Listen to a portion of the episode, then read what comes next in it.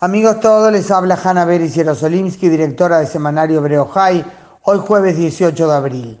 Mañana viernes al anochecer nos estaremos reuniendo en torno a la mesa familiar para celebrar juntos el Seder de Pesach.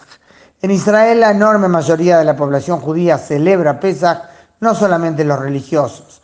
En diversas esquinas, no solamente en los barrios ultraortodoxos de Jerusalén, se puede captar esos tanques especiales de agua hirviendo a los que la gente llega para sumergir sus utensilios de cocina y cacherizarlos para que sean aptos de usar en pesas sin restos de hametz.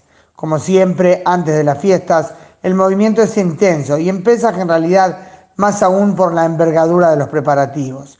Les cuento que hoy entrevisté a Etel Barilka, educadora, conferencista, especializada en el tema de la mujer en el judaísmo y autora precisamente del libro Judaísmo en Femenino, además de múltiples artículos sobre el tema.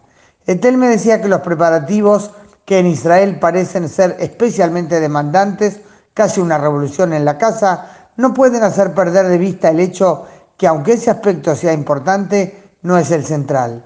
Lo principal es el relato compartido en la mesa del ceder, el poder plantear las preguntas, hablar, que chicos y adultos pregunten, porque preguntar, cuestionar, nos decía, es señal de libertad.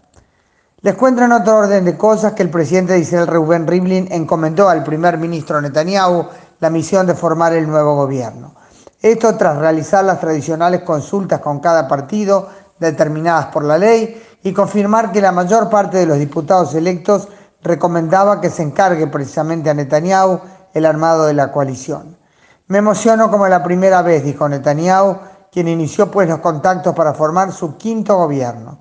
No serán pocos los obstáculos en el camino por exigencias contradictorias entre los distintos socios de coalición, y eso aún nos dará lo que hablar. Mientras tanto, los problemas de fondo tampoco se van. En una entrevista concedida al experto en seguridad Ron Benishai en el portal noticioso Wynet, el general Joel Strick, que acaba de finalizar sus funciones como jefe del Comando Norte del Ejército, opinó que Hezbollah continúa planeando invadir la Galilea.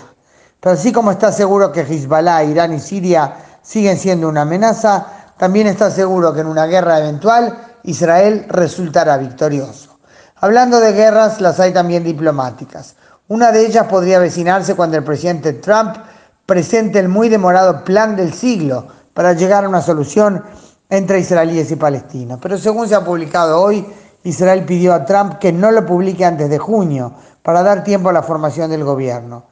De todos modos, ya antes de verlo, los palestinos han rechazado el plan.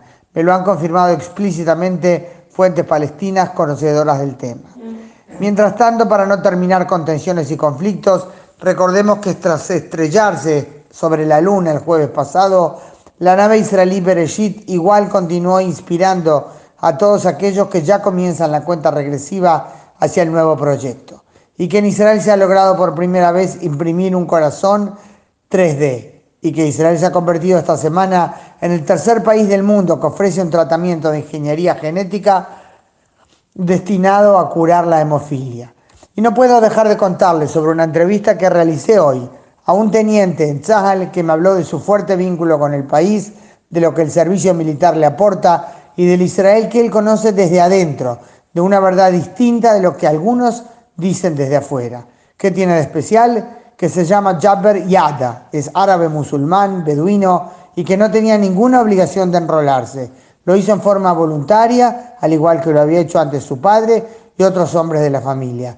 Este es mi país, me dijo, y yo quiero ayudar a defenderlo. Hag Sameach a todos desde Jerusalén.